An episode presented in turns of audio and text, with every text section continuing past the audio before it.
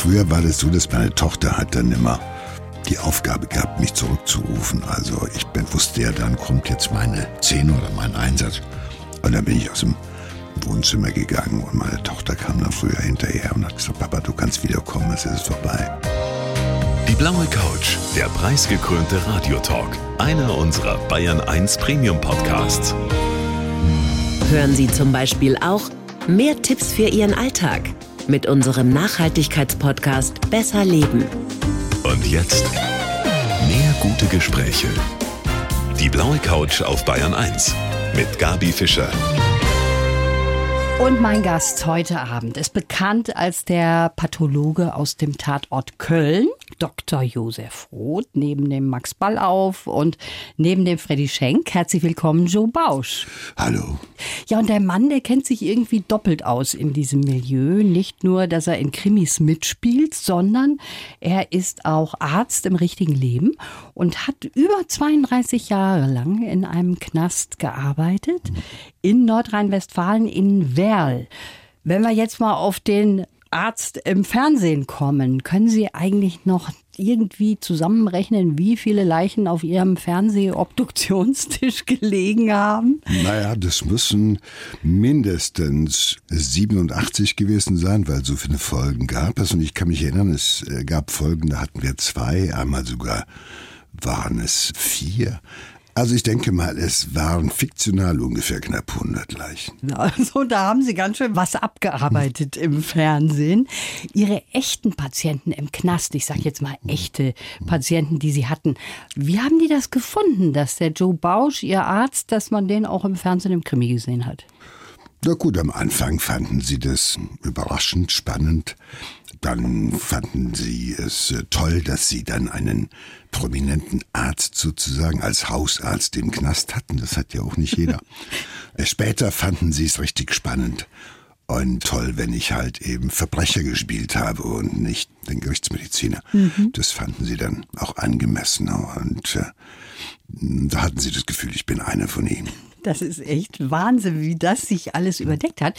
Sie sind ja auch noch Buchautor, das kommt auch noch dazu. Ihr Hauptaugenmerk liegt schon auf Verbrechen, Mord und Totschlag? Ja, das hat sich so entwickelt. Ich habe ganz am Anfang schon als Schauspieler Mörder, Totschläger und Zuhälter gespielt und äh, das hat mein Interesse schon geweckt und dann halt wurde ich Arzt und äh, habe dann Verbrecher behandelt. Da ist es naheliegend, dass man bei seinem Genre bleibt und dann halt auch darüber schreibt. So, du hast eine Fresse, die man nicht vergisst. Das hat der bekannte Regisseur, der Dominik Graf, über sie gesagt. Da waren Sie stolz drauf? Ja, am Anfang war ich nicht ganz so stolz drauf, weil ich dachte, mein Gott, was muss ich da, was habe ich denn da für eine Hackfresse? Aber dann habe ich gemerkt, was er damit meinte. Man schickt dich am Anfang mal an der Kamera vorbei. Und nach einer halben Stunde kommst du wieder und die Leute wissen sofort, wer du bist. Und das hat also einen großen Wiedererkennungswert, äh, mein Gesicht. Und in so einer schnelllebigen Medienwelt kann das ja auch von Vorteil sein. Auf alle Fälle. Losgegangen mit dem Tatort ist es ja eigentlich mit dem Götz-George im Kino.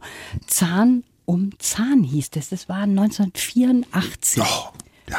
Schon lange her, ne? Wollen wir die Zahlen einfach aus? Das ist ein paar Tage her, aber es, das ist richtig. Das war mein erster Auftritt in einem, in dem Format Tatort. Es war kurz und knackig, aber ich war wahnsinnig aufgeregt. Erster Drehtag, erste Einstellung.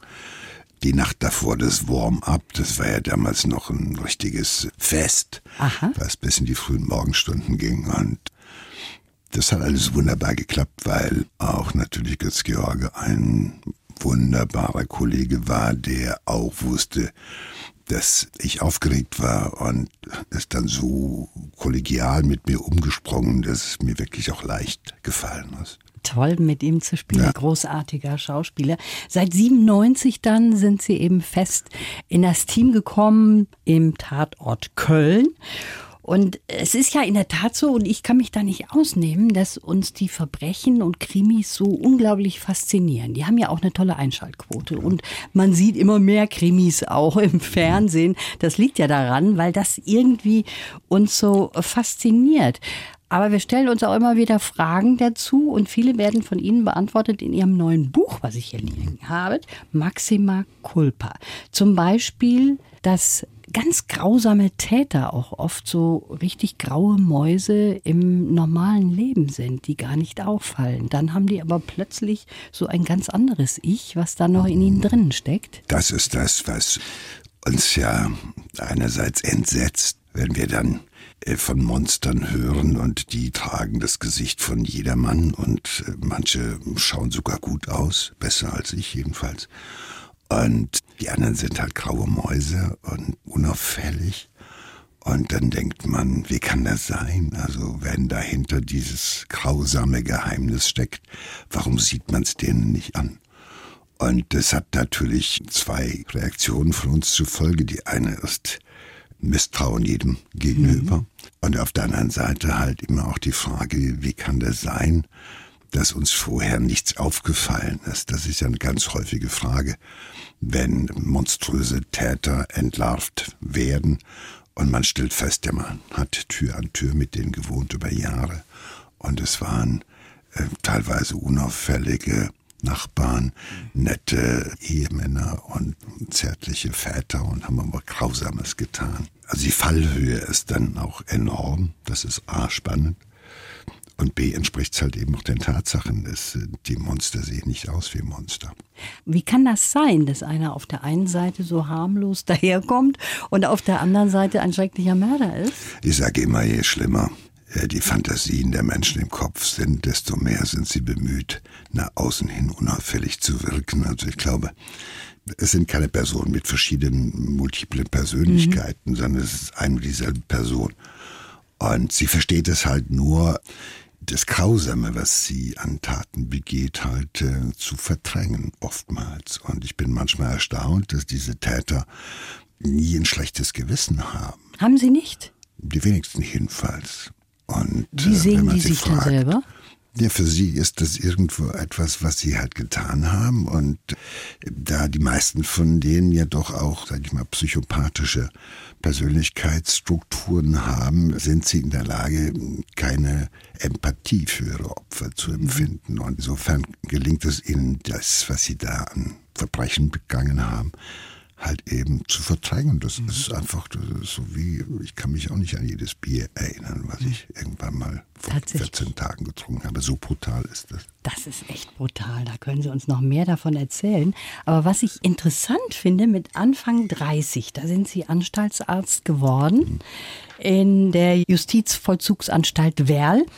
Und einer der Chefärzte, der war eigentlich gegen Sie. Der hat gesagt, der soll es nicht werden, wegen ihrem Auftreten oder was hatte der gegen sie? Naja, gut, der hat mich gesehen und war eigentlich sehr freundlich zu mir und wirkte auch nicht entsetzt oder ablehnend. Ganz im Gegenteil, er hat mir zum Abschied dann noch gesagt, er freue sich, dass ich ja dann in Kürze bei ihm als Assistent im Hause anfangen würde und so. Und deshalb war ich natürlich baff erstaunt als ich einige Tage später angerufen wurde von der Verwaltung und mir halt dann ein Schreiben eben dieses Chefarztes vorgelegt wurde. Und in diesem Schreiben hat er ausgeführt, was ich anhatte an diesem Tag, wie ich mich gegeben hätte.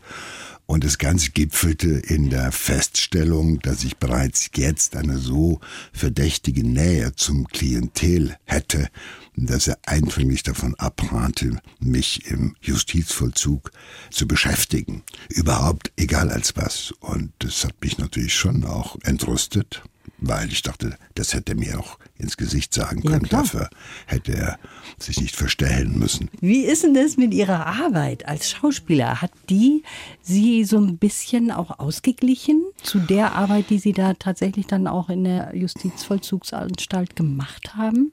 Das kann sein. Ich sage immer dem Arzt im Gefängnis Joe Bausch hätte es nicht gegeben, wenn es den Schauspieler Joe Bausch nicht gegeben hätte. Insofern hat sich beides ergänzt. Es ist nicht so gewesen, dass das Schauspiel mir sozusagen die Arbeit im Knast möglich gemacht hat oder erleichtert hat oder eine Art Therapie war. Nein. Es war eher so, dass ich manche Situationen im Gefängnis, im nicht nur aus der Perspektive des Arztes sehen konnte, sondern ich konnte sozusagen in gewisser Weise neben mich treten und mhm. die Situation als Schauspieler mir anschauen. Und so war sie manchmal besser auszuhalten, weil ich mir gedacht habe, mein Gott, der beschimpft mich zwar, ja, aber guck dir mal die Zähne an, das ist doch geil, das kommt doch richtig gut drüber. Und also wie, wie ein Maler, der sich eine Ja, Situation verstehe. anschaut und dann zum Pinsel greift und das Ganze auf Papier bringt. Interessant ist das. Als Schauspieler, Arzt im Tatort und im richtigen Leben Gefängnisarzt und aufgewachsen auf einem Bauernhof im Westerwald. Und eigentlich war das ja so, und das ist ja traditionell immer so, dass die ältesten Söhne den Bauernhof übernehmen sollen. In Ihrem Fall war das nicht so? Naja, ich denke mal, das war anfangs sicherlich die Hoffnung oder sogar die Erwartung meines Vaters. Dass daraus nichts geworden ist, das verdanke ich im Wesentlichen unserem ehemaligen Hausarzt, Dr. Schönborn. Das waren ja noch Hausärzte, die kamen noch ins Haus.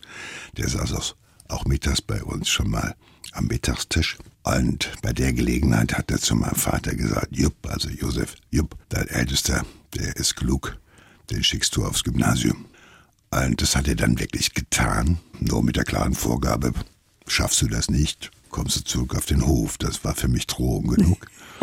und dann habe ich das Abitur halt gemacht und dann war halt irgendwie noch die Erwartung da, ja gut, dann wird er vielleicht Priester werden. Das ist ja die zweite Alternative für Bauernbuben irgendwie.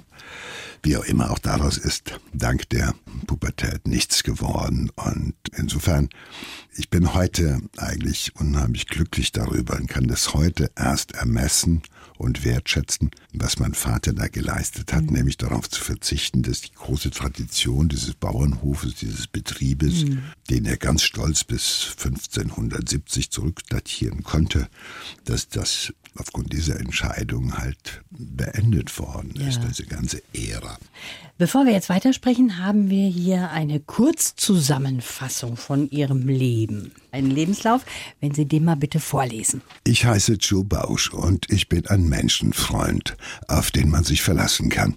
Das gilt für mich als Schauspieler genauso wie als Sohn, Vater, Buchautor oder als Gefängnisarzt. In diesem Beruf hatte ich niemals Angst, aber die Dimension von Empathielosigkeit mancher Verbrecher hat mich schockiert. Geprägt haben mich meine Kindheit als katholischer Bauernsohn mit viel Verantwortung, meine klassische Schulbildung und ein paar Blamagen auf der Bühne, aus denen ich Kraft geschöpft habe. Auch als Pensionär will ich immer weiter arbeiten und möglichst niemals Urlaub machen. Ist das richtig? Naja, ich plane jetzt mal wieder einen Urlaub. Es muss mal wieder sein. Es ist äh, so, ich äh, brauche keinen Urlaub zum Ausspannen und zum äh, Schlafen oder sonst was. Ich bin unterwegs, um mein Hirn mit neuen Blicken und neuen Ausblicken und Einblicken zu füttern. Und ich glaube, das braucht man immer Ja, wieder. unbedingt. Und das ist das, was ich immer schon gemacht habe. Aber manche nennen das nicht Urlaub, sondern Exkursion oder Mhm. Abenteuer oder was auch immer. Wie auch immer man das nennen mag, aber man muss mal in die Ferne an Orte, die man nicht kennt, ne? Absolut, die einen auch inspirieren. Jetzt haben Sie vorgelesen, Blamage auf der Bühne hatten Sie auch mal. Wie haben Sie die weggesteckt? Was war das für eine Blamage? Man kann sich immer als Schauspieler blamieren. Manchmal merkt sogar der Zuschauer nicht, dass man sich blamiert, aber man weiß es selbst. Mhm. Man weiß es. Man spürt es selbst und das ist das Aller, Allerschlimmste, wo man das Gefühl hat, mein Gott, heute Abend warst du nicht gut. Und dieses Lampenfieber, was man ja vor dem Auftritt hat, Haben Sie das, äh, noch? oh, ich hatte das schon äh, regelmäßig. Ich finde es auch gut, weil es äh, endet ja schlagartig in dem Moment, wo der Vorhang aufgeht und das Licht angeht. Mhm. Und dann kannst du das alles abarbeiten. Das ist wie Vorglühen. Und dann muss gut sein. Das ist ein, auch ein geiles Gefühl, wenn es weggeht. Man hat aber immer auch, guckt man, das mache ich heute noch so, äh, dass ich mir so einige Gesichter anschaue und dann im Laufe des Abends gucke, wie gucken die, sind die interessiert, sind die wach, drohen die sozusagen jetzt nach vorne wegzukippen. äh, das ist für mich ganz wichtig und zwar ganz unterschiedliche Menschen im Zuschauerraum ja, anzuschauen um halt sicher zu sein, dass ich möglichst alle mitnehme oder so. Das ist auch das Schöne am Theater, ne? dass man da so direktes Feedback auch sieht. Jetzt nicht nur mit Applaus, sondern wie Sie sagen, man sieht Menschen, man sieht die das ist so Gesichter toll. auch, das, ne? ist, das ist so ein großes Glück, dass wir Ja. das jetzt wieder, sage ich mal, wieder analog im Theater auch erleben dürfen oder halt bei Lesungen vor Publikum. Und nicht länger irgendwie mit Teams und Zoom und wie das alles heißt, äh, Menschen ganz weit weg und die Briefmarkengröße irgendwie nur noch wahrnehmen. Das Ja. ist äh, toll. Wir haben gerade eben über Ihren Vater gesprochen, dass das für den schon ein großer Schritt war, als Bauer zu sagen, mein ältester Sohn, der wird Schauspieler und darf erst mal sein Abitur machen, was ja auch schon wahrscheinlich was Besonderes war. Hat der das miterlebt, Ihre Karriere? Hat der das mitbekommen alles? Naja gut, also am Anfang, wenn er gefragt, also ich habe ja angefangen mit Theaterwissenschaften, Germanistik, Politik. Und in der Zeit, wenn mein Vater gefragt wurde, sag mal, was macht dein ältester Sohn, der studiert oder was macht denn der so? Dann hat der gesagt, naja, frag mich nicht irgendwas mit Augsburger Puppenkiste oder so.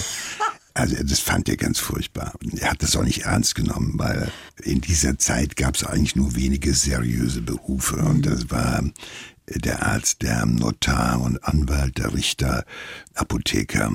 Also alles, was irgendwie so freie Berufe waren, das kannte er auch Ja. nicht, das muss man ehrlicherweise auch sagen. Aber er hat dann noch mitbekommen, dass ich Medizin studiert habe und äh, der Rest dann nicht mehr, weil er halt überraschend nach einem Unfall gestorben ist. Aber ich habe es ihm dann sozusagen posthum nochmal erklärt. Sie sind einer der wenigen Schauspieler, von dem kann ich mir seinen richtigen Namen besser merken als den, den er in der Serie hat. Joe Bausch, Dr. Josef Roth im Kölner Tatort. Sie selber, schauen Sie sich auch Krimis im Fernsehen an? Na klar, ich meine, man kommt ja nicht dran vorbei. Alle Kollegen, die man schätzt, treten in Krimi-Formaten auf.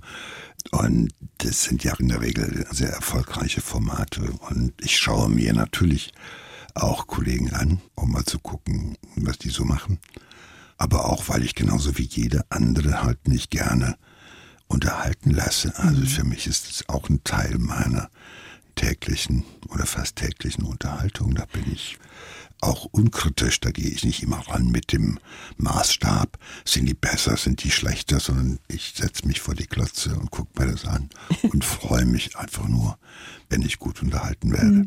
Sehen Sie sich selber auch ganz gerne? Oder Nein. gehören Sie zu denjenigen, die sagen, will ich gar nicht nochmal sehen? Nein, es gibt viele Sachen, äh, die schaue ich mir nicht an, weil ich immer denke, ich kann es ja jetzt nicht mehr ändern, weil man schaut sich immer kritisch an und man hat immer das Gefühl, man hätte das besser oder anders machen können. Manchmal ist man auch ein bisschen unglücklich darüber, dass man sozusagen Momente, die man erinnert als da warst du gut, dass die halt dem Schnitt zum Opfer gefallen sind. so. Dann hörst du nur noch die Stimme und du weißt ja gut, du spielst dann halt eben. Ja, äh, für immer. Ich habe das früher, war das so, dass meine Tochter hat dann immer die Aufgabe gehabt, mich zurückzurufen. Also ich wusste ja, dann kommt jetzt meine Szene oder mein Einsatz. Und dann bin ich aus dem Wohnzimmer gegangen und meine Tochter kam dann früher hinterher und hat gesagt, Papa, du kannst wiederkommen, es ist vorbei. Tatsächlich? Ja, ja. Wenn Sie im Gefängnis Patienten haben, von denen Sie wissen, das sind ganz grausame Täter, die haben was ganz Furchtbares gemacht, was eigentlich unvorstellbar ist. Können Sie das abstellen und können diese Menschen auch tatsächlich nur als Patienten sehen? Ja, das muss man machen oder das muss man können. Im Zweifel muss man es erlernen, damit man diesen Job über so eine lange Zeit machen kann überhaupt. Und äh, das konnte ich. Es ist ja so, dass man alleine schon in dem Beruf als Arzt natürlich immer wieder Momente hat, wo man Menschen irgendwie furchtbare Diagnosen beispielsweise mitteilen muss, wo man Ängste, Entsetzen, Todesangst und so weiter alles auch spürt und mitbekommt. Und das muss man ja auch abschalten können, wenn man nach Hause geht, sonst wäre das nicht zu leisten über so viele Jahre. Und insofern ist man schon vorbereitet. Und wenn man dann halt im Knast als Arzt arbeitet, da hat man natürlich die, manchmal die Kombination. Und natürlich weiß man von diesen Patienten mehr als von denen, die mir draußen begegnet mhm. sind. Da wusste ich nicht, was die so machen. Das mhm. hat mich nicht interessiert. Im Knast weißt du halt, was sie getan haben. Das konnte ich schon auch, sage ich mal, abschalten. Manchmal musste man sich damit beschäftigen weil es halt zu Störungen in der Kommunikation kommt. Mit schwierigen Charakteren bleibt es nicht aus, dass es mal knallt, dass es irgendwie mit Drogen einhergeht von Seiten des Patienten oder man merkt, der ist halt einfach unzufrieden, weil es gibt keine freie äh, Arztwahl im Knast natürlich, das es bedingt einen gewissen Zündstoff. Und dann muss man sich damit beschäftigen, was hatten die gemacht? Dann wird man es auch wieder los. Und bei manchen weiß man es halt, weil sie halt es auf die Titelseiten der Zeitungen geschafft haben mit dem, was sie an Verbrechen mhm. begangen haben. Da weiß man es. Oder die Mitarbeiter sagen schon, der kommt jetzt der und der und der und er hat doch daran, erinnert euch mal. Das sind so Sachen. Aber ich glaube, das ist auch von Vorteil, dass man es halt eben in diesem Team teilweise auch mal besprechen kann, wenn es zu schwierigen Momenten kommt. Das ist wichtig, dass, dass man das nicht mit nach Hause nimmt. Sie haben als Anstaltsarzt eine Geiselnahme auch mal erlebt. Mhm.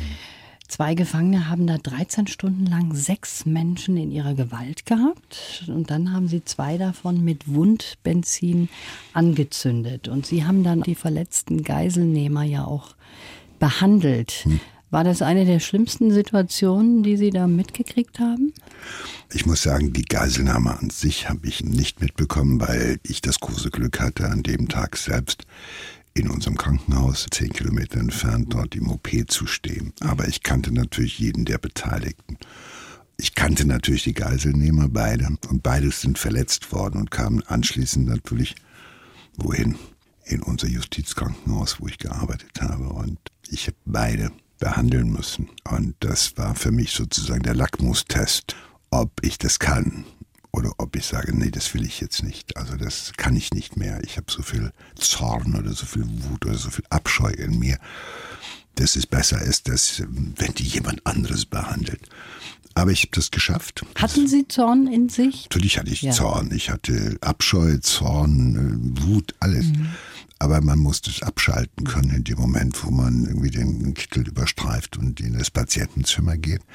Die war etwas anders als sonst, mhm. weil sonst sage ich, hallo, mein Name ist Bauschalter, was kann ich für Sie tun und so mhm. weiter. Der kannte mich, die kann, wussten, wer ich bin. Das war also eher eine stumme Verrichtung, das auf das Wesentliche fokussieren, auf den Verbandswechsel. Da ist ja das Schöne, dass man in der Medizin sich dann halt eben im Endeffekt auf das Wesentliche, auf die Wunde, auf die Erkrankung oder sowas kaprizieren kann und ja. alles andere an Talk oder Gespräch, was man sonst durchaus auch hat, das kann man vermeiden ja. in diesen Momenten. Und das haben auch beide getan, weil sie wussten, was in mir vorgeht, mhm. weil ich habe auch aus meinem Herzen keine Mördergrube gemacht, sondern den schon auch, sag ich mal, mimisch erläutert, was ich von ihnen halte. Und das können Sie ja wunderbar, wie wir alle wissen. Wir haben eben schon darüber gesprochen, wie sich so Verbrecher selber einschätzen. Empfinden die dann auch wirklich mal Reue oder sehen die sich selber auch vielleicht oft als Opfer in dieser Gesellschaft? Nein, man muss ganz ehrlich sagen, dass es nicht so sehr viele gibt, die wirklich bereuen, wo man das auch mitbekommt. Meistens ist es doch so, dass es viel Selbstmitleid ist. Meistens ist es auch so, dass es äh, so gesehen wird von wegen, ich habe ja dafür bezahlt, ich habe ein Verbrechen begangen, mhm. klar, aber ich habe ja jetzt durch die Haft dafür bezahlt, als gäbe es eine Bezahlung für mhm. das Leid von Opfern, die ja auch selbst nach 10, 15, 20 Jahren immer noch tot sind oder immer noch verletzt sind, immer noch traumatisiert sind. Aber das ist, dann wird so eine Rechnung aufgemacht. Mhm. Also ich habe das und das gemacht, aber ich habe ja dafür bezahlt. So und damit ist es auch gut. Also warum noch bereuen? Das ist das Häufigere. Und dann gibt es auch einige, da muss man ganz klar sagen, die sind auch zu so etwas wie Reue gar nicht fähig. Die sind nur mit sich selbst beschäftigt und da sollte man nicht drauf warten. Interessante Einblicke, die Sie da bekommen. Haben wir schon gesagt, wie Ihr Buch heißt, Herr Bausch? Haben wir noch gar nicht gesagt. Maxima Culpa. Und da gibt es gleich im Vorwort auch schon eine sehr interessante Statistik, nämlich wie vielen Mördern, Sexualstraftätern, Vergewaltigern, Psychopathen wir in unserem Leben so begegnen. Da sind wir überrascht, oder? Ich war selbst auch überrascht über diese Statistik, als ich sie gelesen habe irgendwo. Und das da war dann zu lesen, dass jeder von uns im statistischen Mittel etwa 31 Mördern circa etwas knapp über 50 Sexualstraftätern, also vom Exhibitionisten bis zum Vergewaltiger begegnet und insgesamt 371 Psychopathen. Und ich habe mich gefragt, wie haben die das ausgerechnet? Mhm. Also einfach nur die Zahl dieser Typen sozusagen hochgerechnet äh, auf Wahrscheinlichkeit dann? Begegnungshäufigkeit und ja. Wahrscheinlichkeit. Und ich habe mir dann nur gedacht, naja gut, das ist bei mir jedenfalls ganz verlässlich die Ausbeute und nachweisbar die Ausbeute von zwei großen Sprechstunden in der Woche und drei kleinen. Also so viele habe ich jede Woche gesehen und das über viele, viele Jahre.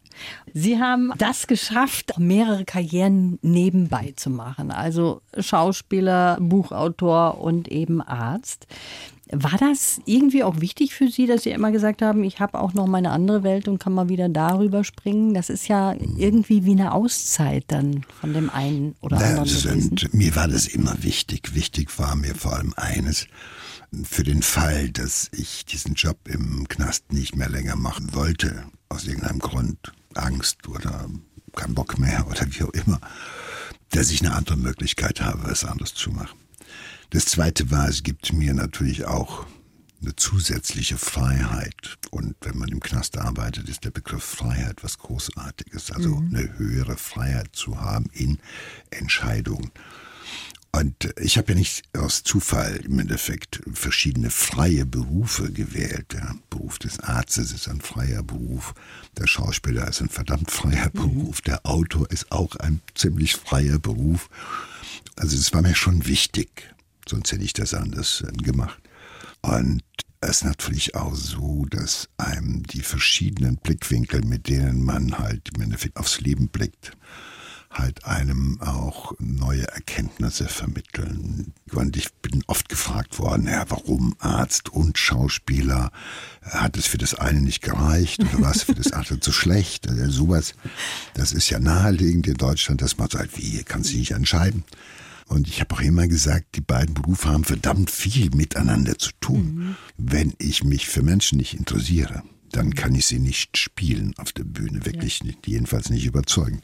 Kommen wir zum Tatort nochmal. Das habe ich schon von vielen Kollegen von Ihnen gehört, dass die das toll finden, dass wenn man in so einer Serie arbeitet, dass man dann immer wieder zusammenkommt und jeder weiß, wie der andere tickt und man muss sich nicht mehr groß erklären. Das ist wie so eine kleine Familie. Haben Sie das auch so empfunden? Das ist so gewachsen mit der Zeit. Klar, jetzt nach 25 Jahren gemeinsames Drehen bleibt das natürlich nicht aus, dass man na, sich gerne sieht, dass man auch anders befreundet ist, als wenn man nicht so oft miteinander zu tun hat. Mhm. Das ist immer so ein bisschen nach Hause kommen. Und das ist schon äh, Family, ja, gar keine ja, Frage. So ein bisschen schon. Ne? Und ich habe natürlich auch die gemeinsame Arbeit mit Dietmar und mit Klaus an äh, unserem Tatortverein. Also ja. wir haben ja einen Verein gegründet, der heißt äh, Tatort Straßenkinder der Welt e.V. und da sind wir aktiv seit mhm. auch äh, gut 25 Jahren.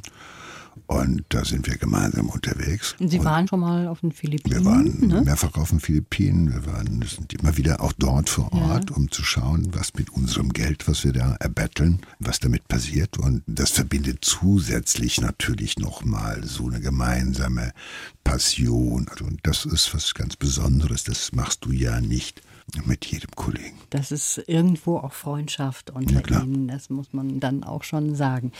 Waren Sie selber auch schon mal im Fokus der Polizei? Klar, nee, vor der Polizei an sich nicht. Außer dass ich schon mal immer mal wieder gerne geblitzt werde oder sonst was. Das ist so ein bisschen mein Schicksal, weil ich natürlich auch viel unterwegs bin. Und das sind die meisten Fotos, die von mir existieren. An Fahndungsfotos kann ich mich jetzt noch nicht erinnern. Aber das sind meine hm, regelmäßigen Begegnungen. Und ähm, natürlich bin ich schon auch in den ersten Jahren von vielen meiner Patienten angezeigt worden wegen, was weiß ich, versuchten Mordes, unterlassener Hilfeleistung und was weiß ich was alles. hatte also regelmäßige Begegnungen mit dem Oberstaatsanwalt. Das war sozusagen, der bei mir Qualitätssicherung betrieben hat.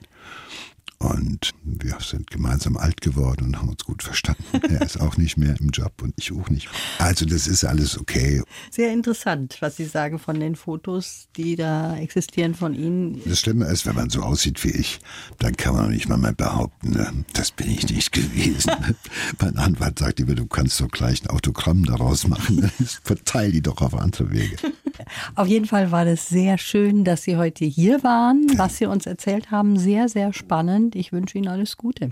Ganz lieben Dank, Dankeschön. Die Bayern 1 Premium Podcasts. Zu jeder Zeit, an jedem Ort. In der ARD Audiothek und auf bayern1.de. Bayern 1 gehört ins Leben.